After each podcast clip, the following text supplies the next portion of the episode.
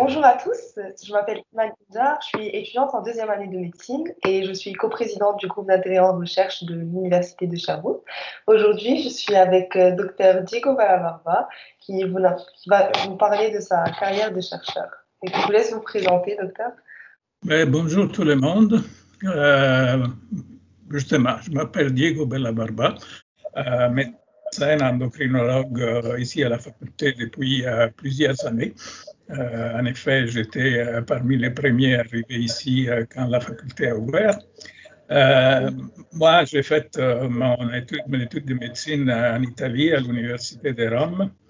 Et par la suite, j'ai fait des fellowships aux États-Unis, soit au Massachusetts General à Boston et au Presbyterian Hospital à New York.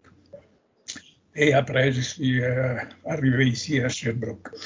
Euh, mon intérêt pour la recherche a commencé quand j'étais étudiant. Mhm. Et j'étais très curieux toujours d'avoir des réponses euh, des euh, questions qu'ils nous présentaient. Il fallait étudier au début de notre faculté, on devait étudier toutes les sciences fondamentales à partir de l'anatomie, la physiologie, etc. Et euh, ceci, euh, naturellement, posait souvent des questions, disons, nous présentait des, conditions euh, soit physiologiques, soit pathologiques, et les explications, parfois, il manquait. Et moi, j'étais très curieux, je posais des questions. jusqu'au moment où un de mes professeurs me dit Pourquoi tu ne viens pas dans notre laboratoire? Tu pourrais être intéressé à, à trouver des réponses à ces questions-là. Et c'est comme ça que quand j'étais au deuxième année de médecine, je suis allé dans un laboratoire qui est un laboratoire de biologie. Euh, surtout, euh, c'était de la, de la, s'appelait anatomie comparée. Mais c'était pas de l'anatomie, c'était des études de physiologie, surtout qu'on faisait sur les fonctions nerveuses. Et moi, euh, justement, à l'époque, j'apprenais. Donc, on m'a donné un projet qui était celui de voir comment les, plaques nerveuses musculaires se régénéraient après une euh, section du nerf. Euh, naturellement, chez les animaux, c'était le nerf sciatique qui était le plus gros, donc facile à trouver à couper. Et après, il y avait une technique pour euh, voir l'évolution après cette,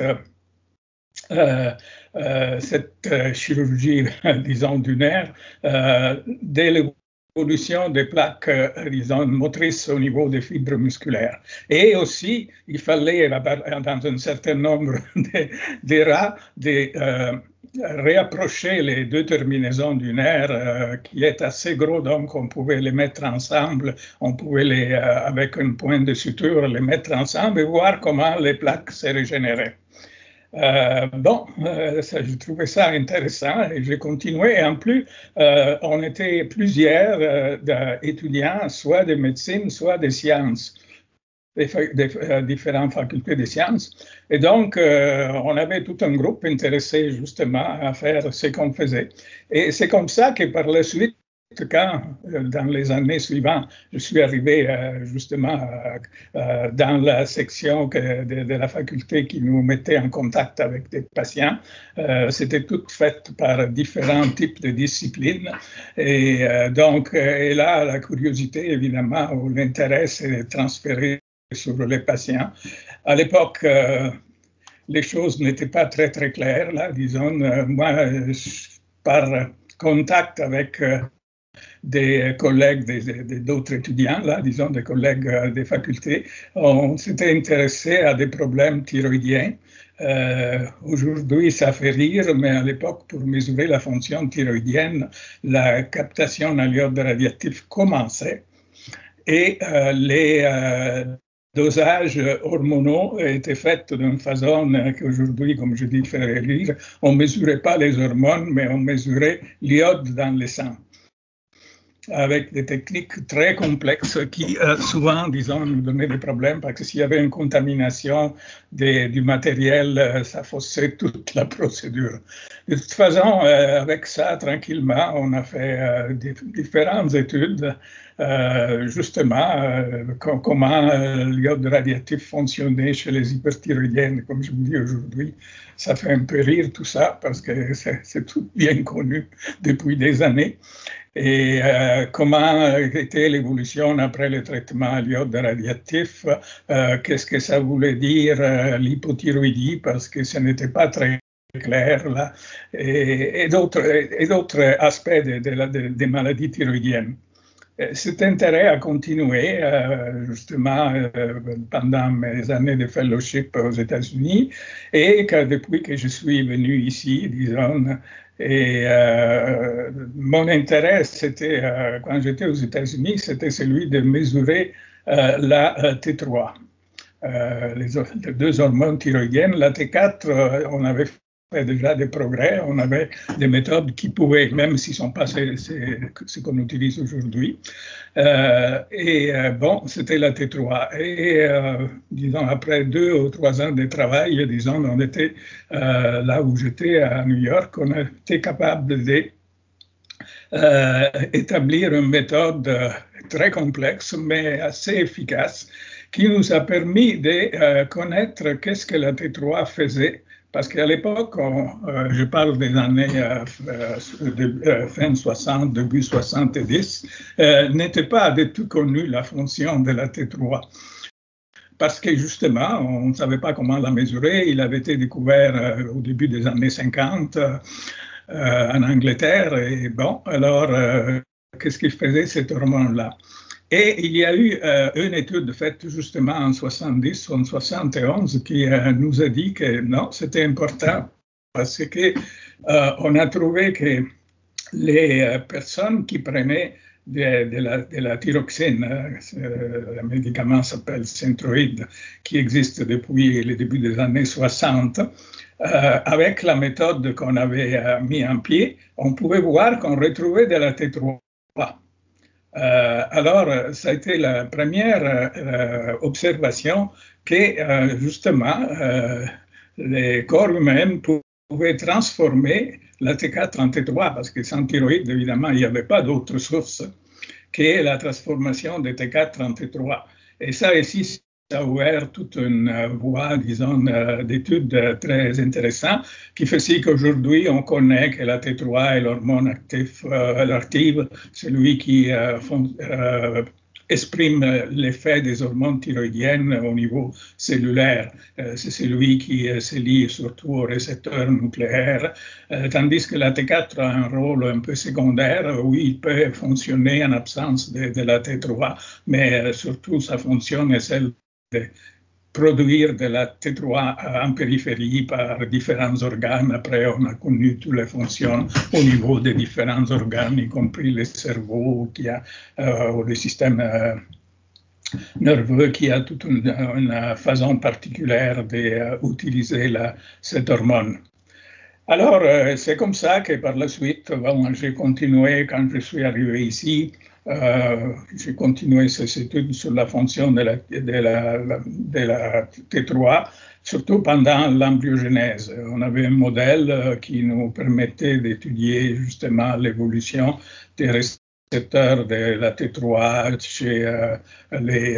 Ben, c'était un modèle, embryo, modèle embryologique, disons, c'était l'embryon de poulet qui est très facile à manipuler, mais on a fait des études aussi chez les humains. Évidemment, c'était beaucoup plus difficile parce qu'il fallait faire, c'était des fœtus pendant des avortements, disons. donc, le matériel n'était pas disponible facilement, mais quand même, on a fait quelques études, même chez les humains, pour, pour voir l'évolution justement des, récepteurs de la T3, euh, disons, euh, sachant que c'est la T3, l'hormone active, active dans, les, euh, dans la fonction thyroïdienne. Bon, peut-être je parlais un peu trop là, disons, mais j'ai fait un, résumé de, de ce que j'ai fait. Euh, maintenant, évidemment, euh, ma recherche active est terminée. Je me limite à, faire quelques études cliniques, euh, disons, surtout des cas intéressants un peu en, dehors de l'ordinaire, euh, surtout dans les cas des cancers de la thyroïde, dont notre groupe y a un intérêt.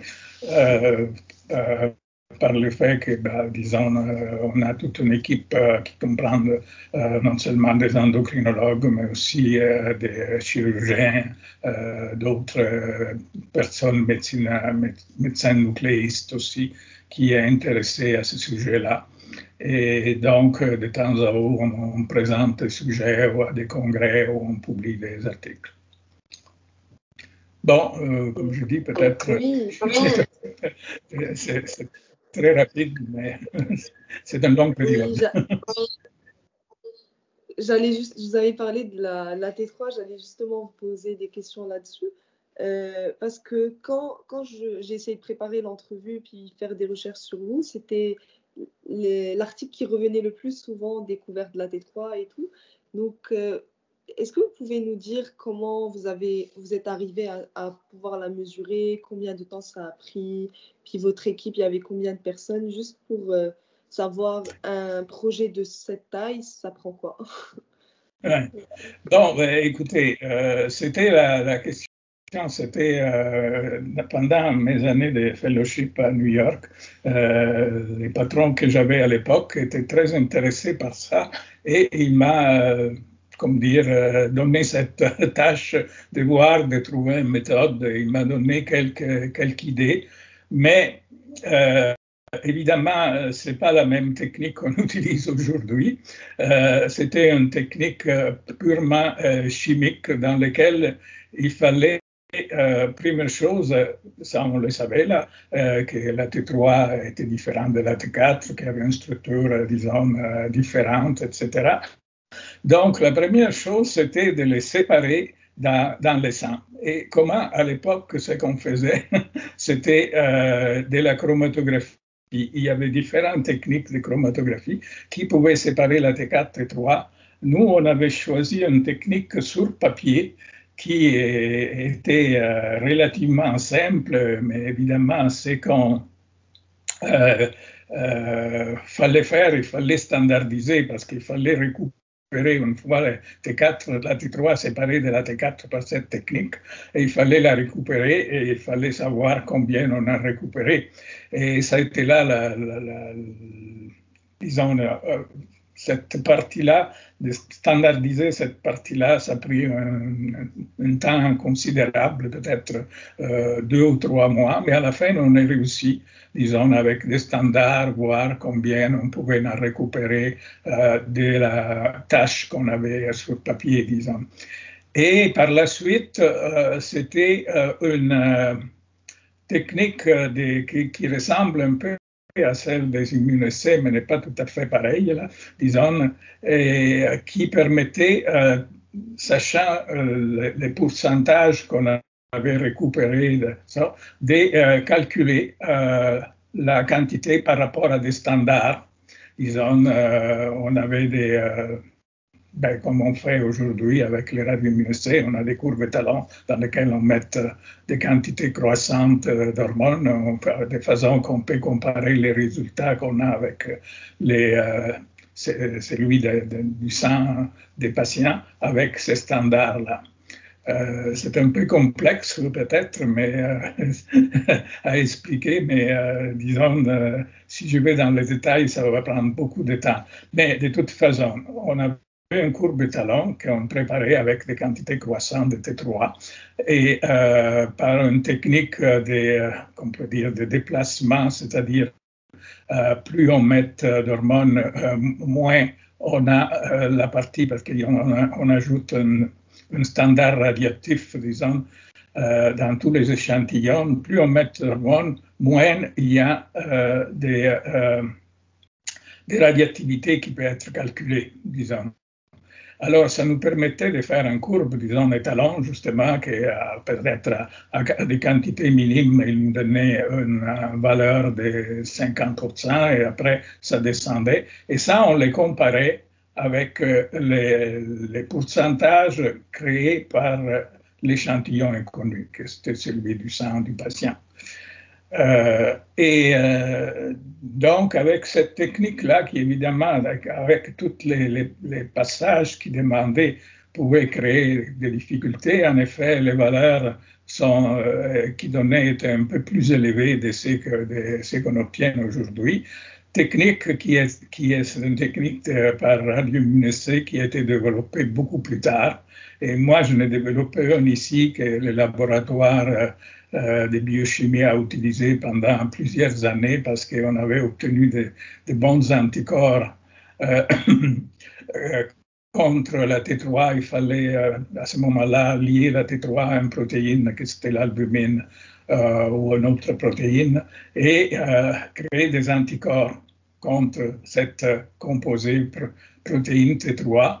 Et ça, c'était des anticorps qu'on utilisait pour faire la même courbe talon Évidemment, c'était beaucoup plus précis, parce qu'à ce moment-là, avec la sensibilité des anticorps, on pouvait doser de très petites quantités. Disons, donc la courbe talon était beaucoup plus précise que par l'autre technique. Mais ça, c'est venu euh, vers la fin des années 70, si je peux dire ça, là, disons, ou vers le milieu, qu'on a développé cette technique qui était beaucoup plus pratique, que ce sont pratiquement celles qu'on utilise aujourd'hui, évidemment, ont été changées, mais les principes restent les mêmes. Euh, alors, c'est ça, disons, euh, avec tout ce travail-là, on a commencé à la mesurer. Et comme je vous dis, la, première euh, trouvaille intéressante, c'était celle-là de savoir reconnaître que la T3 n'est pas produite seulement par la thyroïde, mais produite par les tissus périphériques et en, bonne, en grosse quantité, c'est-à-dire en grosse quantité. La, la, le pourcentage plus important, la thyroïde n'en produit peut-être 5 de 5 à 10 de toute la quantité produite dans une journée. Le reste est tout produit par une transformation périphérique de T4 en T3. Maintenant, comme je vous dis, c'est banal, mais à l'époque, euh, on ne savait pas, donc euh, ça a été une grande surprise de savoir que c'était la T3, qu'on retrouvait de la T3 chez des gens qui n'avaient pas de thyroïde. Euh, S'ils prenaient naturellement de la T4.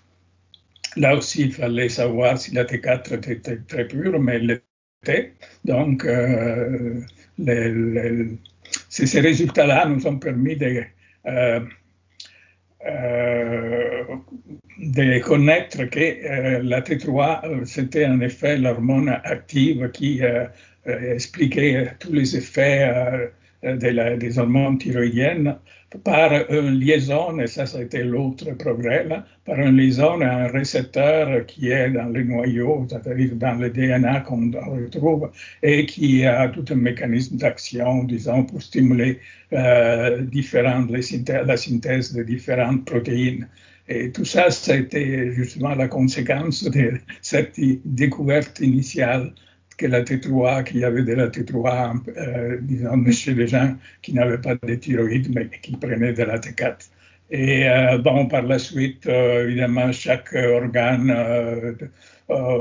permet à la, sa façon d'utiliser sa T3, le cerveau en particulier, parce qu'il utilise pas la T3 qui circule, disons, parce que les foies, les reins en produisent et les mettent en circulation, mais euh, le système nerveux a un système particulier, utilise seulement celle qui est transformée par les neurones euh, ou par d'autres cellules nerveuses de, de, la T4 transformée en T3 et il utilise tout ça et il y a tout un système de transport entre les différentes cellules nerveuses de façon qu'on a identifié même des défauts de transport, disons, par l'absence de certaines ou diminution de certaines protéines qui peuvent agir comme transporteurs euh, ou faciliter la transformation de T4 en T3. Euh, donc, on a aussi justement découvert des déficits de ces protéines qui causent une déficience dans le développement du système nerveux. Disons, ce sont des syndromes très rares, mais quand même disons, c'était une autre conséquence de cette euh, euh excusez, trouvaille initiale euh, euh, la T3, disons, est l'hormone active. Bon, ben, ça a été un peu tout ça, mon parcours euh, sur une période de temps. Et moi, ce que je, je, peux dire, disons, pour vous, que soyez le plus curieux possible.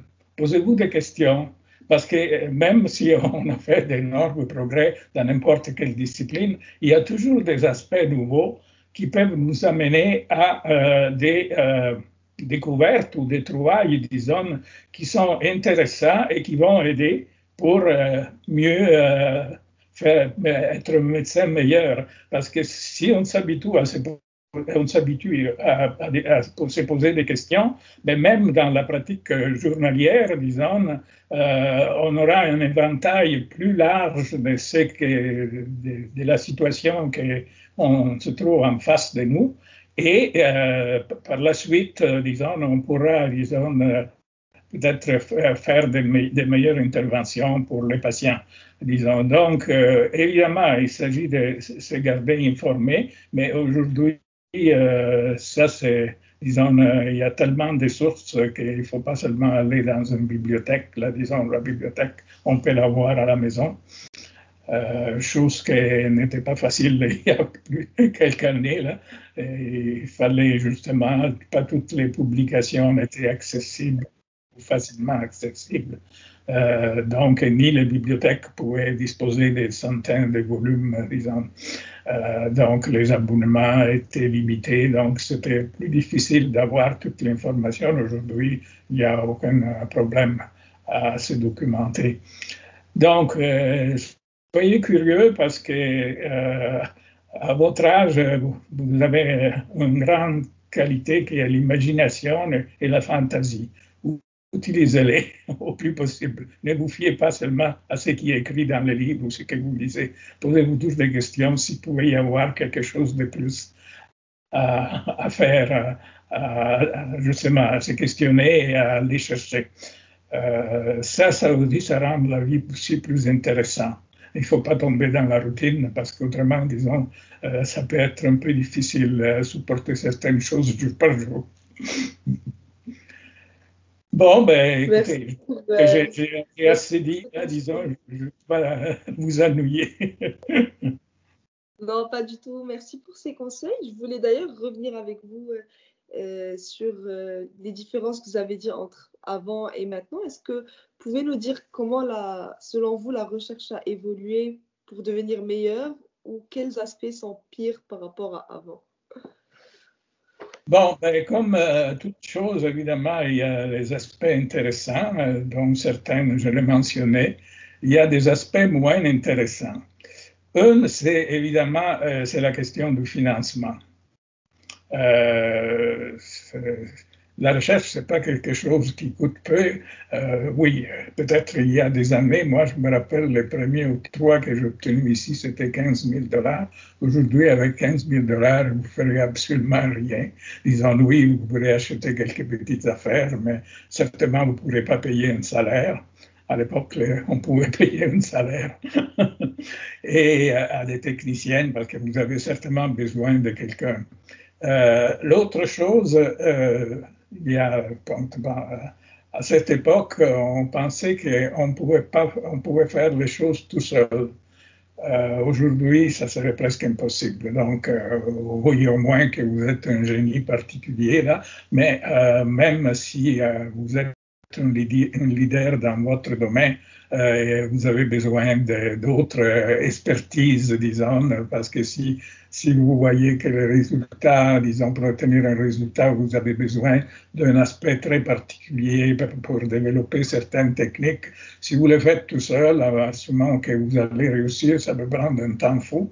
Tandis que vous avez d'autres gens qui utilisent ce, ce, type de techniques tout le temps. Donc, alors, il s'agit d'établir les collaborations. Alors, les collaborations sont parfois facile, euh, disons, si on a des intérêts intellectuels, mais parfois difficile s'il y a d'autres intérêts. Et évidemment, l'intérêt financier euh, peut rentrer en jeu. Donc, euh, les finances, c'est quelque chose qu'il faut regarder et comme je vous dis, c'est plus facile peut-être si on est dans une équipe et on demande un financement, disons, en groupe. OK. Et bon, évidemment, il y a d'autres aspects, mais que je pense sont relativement rares. celle de publier des faux résultats, ça a été euh, ça a été fait, mais après ça a été découvert parce que s'il y a quelque chose d'intéressant, euh, il y a quelqu'un qui essaye de le reproduire, évidemment, et s'il ne peut pas le reproduire, ben là, euh, il se, pose des questions, il peut les poser à, à, travers plusieurs, disons, contacts et voir que peut-être la publication originale n'était pas, pas la bonne, disons. Et là, il peut y avoir toutes sortes de choses. Mais ça, je vous dis, oui, c'est arrivé. Euh, peut-être ça arrive encore, je ne sais pas, mais parce que la compétition est très forte, donc euh, les gens peuvent. Euh, il s'agit parfois de manipuler des résultats, pas nécessairement de les inventer, mais de faire certains changements, là, disons, sur les, sur les statistiques, faire devenir statistiquement valables certaines choses qui ne le sont pas tout à fait. Là, avec des petites manipulations. Oui, ça, c'est arrivé. Mais ça, euh, comme je vous dis, ce n'est pas quelque chose qui devrait arriver très souvent. Euh, je pense que la, question est, euh, justement, n'est pas, comme dire, première chose, trouver les bons collaborateurs. deuxième chose, ne pas se décourager si les premiers résultats ne sont pas les bons, parce que ça, ça peut arriver que pour toutes sortes de raisons. Peut-être l'idée est bonne, mais il faut trouver la bonne méthode, la bonne technique. Peut-être ça prend un peu de temps et les premiers euh, résultats sont décourageants. Alors, euh, il faut insister, il faut continuer, parce que si on y croit dans ce qu'on fait, euh, bon, il ne faut pas se décourager. autre chose, ben, comme je vous dis, pour moi, ça sont été les, les éléments plus importants. Le financement, la bonne collaboration et euh, la, consistance, disons, dans l'engagement, disons. Et euh, évidemment, euh, moi, je, suis encore membre d'une faculté de médecine. Et quand on est dans une faculté de médecine, évidemment, la, partie recherche joue un rôle très important dans la carrière d'un individu. disons, au moins, et je ne dis pas que soit. Quand je parle de recherche, ça peut, je l'entends dans un sens très très large. Donc, c'est pas seulement celle faite dans le laboratoire pour un but très précis, mais ça, peut être celle faite chez les, patients, disons, évidemment, pour euh, l'essai nouveaux types de thérapie. Donc, pour moi, c'est euh, dans un euh, éventail très très large, disons, que quand je parle de recherche. Et tout le monde devrait être initié à ça et après, selon ses intérêts, euh, voir ce qu'il veut faire. Euh, comme je vous dis, pas tout le monde devrait être, disons, un chercheur de laboratoire, mais euh, il peut l'être dans d'autres façons ou il peut l'être dans plusieurs aspects, disons, de façon que l'important, c'est de, justement d'avoir cette préoccupation de faire progresser nos nos idées, euh, euh, euh, notre vision de ce qui est, un médecin universitaire doit faire. Ah, ça peut être aussi quelqu'un qui n'est pas à l'université pourvu qu'il ait les facilités de le faire. C'est évident que même quelqu'un qui travaillerait dans un cabinet pourrait s'engager, je ne sais pas, dans un, nouveau type de traitement ou, ou euh, tout autre aspect qui pourrait être fait, qui l'intéresserait, euh, bon, euh, pourrait le faire. évidemment, il faut une certaine préparation. Et dans la faculté, il y a certainement quelque chose qui nous donne une idée, disons, de ce qui veut dire s'engager dans un projet de recherche, comment on conçoit un projet, etc. Bon, je ne sais pas si j'ai répondu à la question. Là. Oui, vous avez bien répondu, euh, merci. Puis euh, pour finir, en fait, je voulais revenir à, vos conseils pour les étudiants en médecine.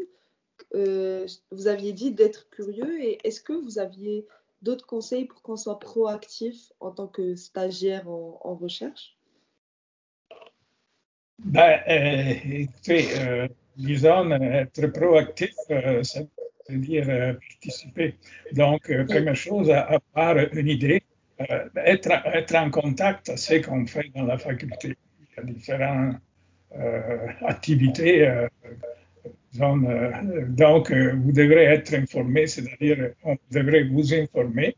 par exemple, en endocrino, il y a tout un des, projets qui sont reliés à l'obésité, au diabète et, d'autres aspects métaboliques. Et il y a des gens qui sont intéressés, qui sont intéressés aussi à voir des, stagiaires, évidemment.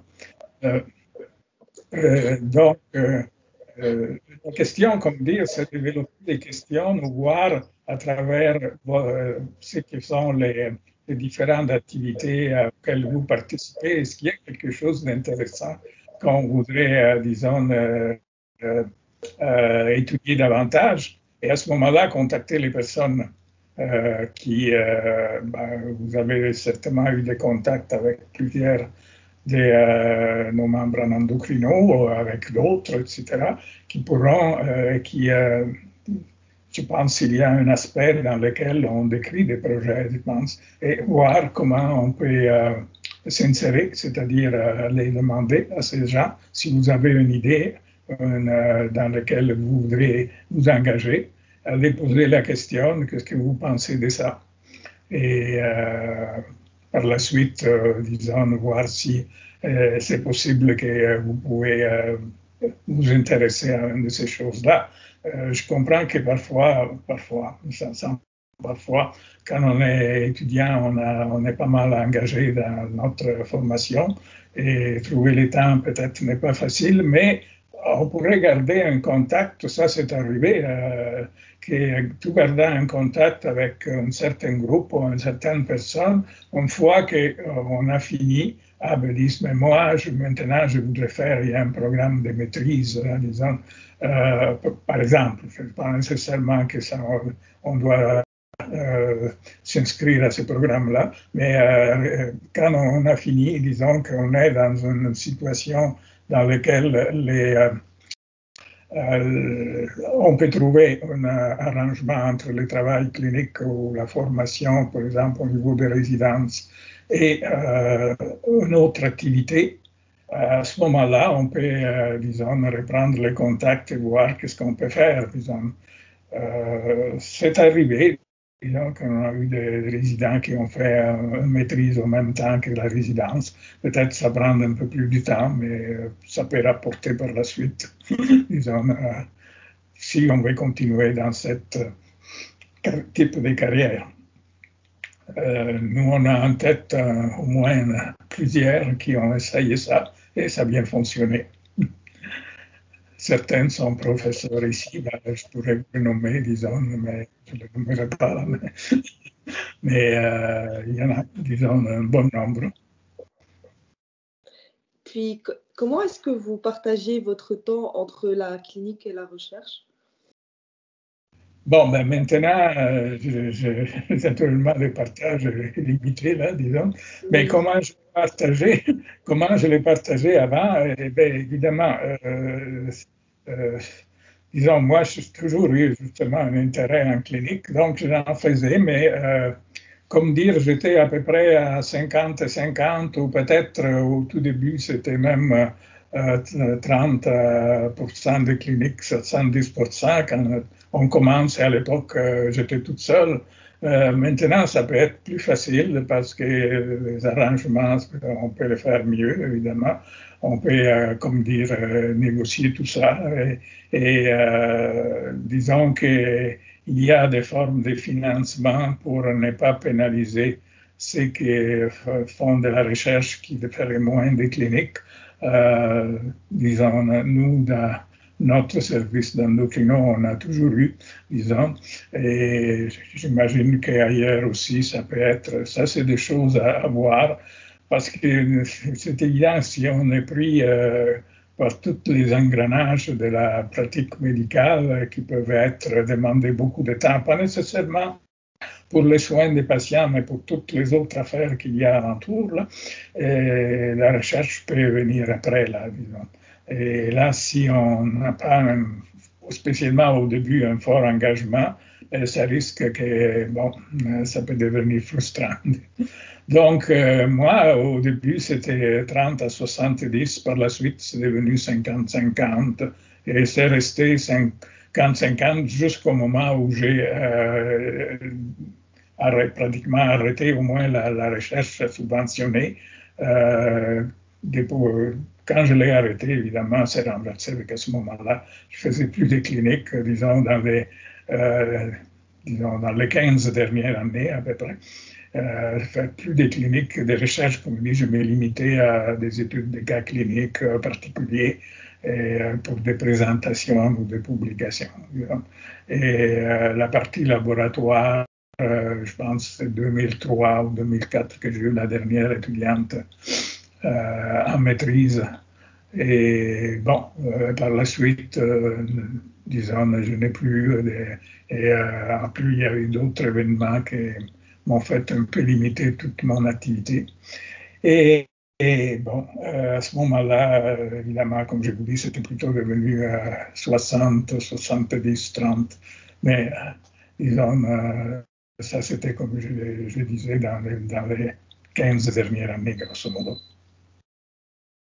Et oui, il faut dédier du temps et parfois ça peut être long, mais comme je vous dis, euh, aujourd'hui, penser qu'on peut faire ça tout seul, etc., il faut certainement s'insérer dans un groupe dans lequel il y a déjà des activités, euh, disons, dans lesquelles on sait qu'il y a de l'expertise qui peut nous aider à établir, ben, à, monter des certaines techniques, à, progresser, parce que euh, tout seul aujourd'hui, ça serait impossible. Enfin, je ne vois pas des comme ça serait possible aujourd'hui de faire ça tout seul, de, connaître tout ça, de, manipuler euh, dizaines de techniques différentes, euh, d'être un expert en statistique, euh, disons, à l'époque, disons, à mon époque, il y avait seulement trois ou quatre méthodes, maintenant il y en a plusieurs, donc il faut certainement de, de larges collaborations donc, euh, le plus facile, c'est joindre un groupe déjà établi. évidemment, il faut avoir des intérêts euh, conjoints, là, disons, euh, mhm. où il faut, disons, apporter une expertise particulière qui peut être, même si nouveau, peut être très intéressant pour les groupes. mais, disons, tout seul, je le verrais, je le verrais très mal. Ok. Bon, ben, merci beaucoup, euh, docteur Valabarba, pour tous vos conseils. C'était euh, un plaisir de vous interviewer. Euh, J'avais hâte de vous interviewer, puis euh, ça, je suis sûre que ça va être un podcast populaire parce que parmi les étudiants en médecine, on, on a été impressionnés par, par votre carrière et on, restera en contact si jamais on fait des événements de recherche qui vous intéresseraient. Oui, vous, avez encore besoin d'informations pour ce que je sais là. Je, peux oui. certainement les demander à tout moment. merci beaucoup. Je vous souhaite euh, une bonne journée et puis à très bientôt. Oui, merci à toi. under May.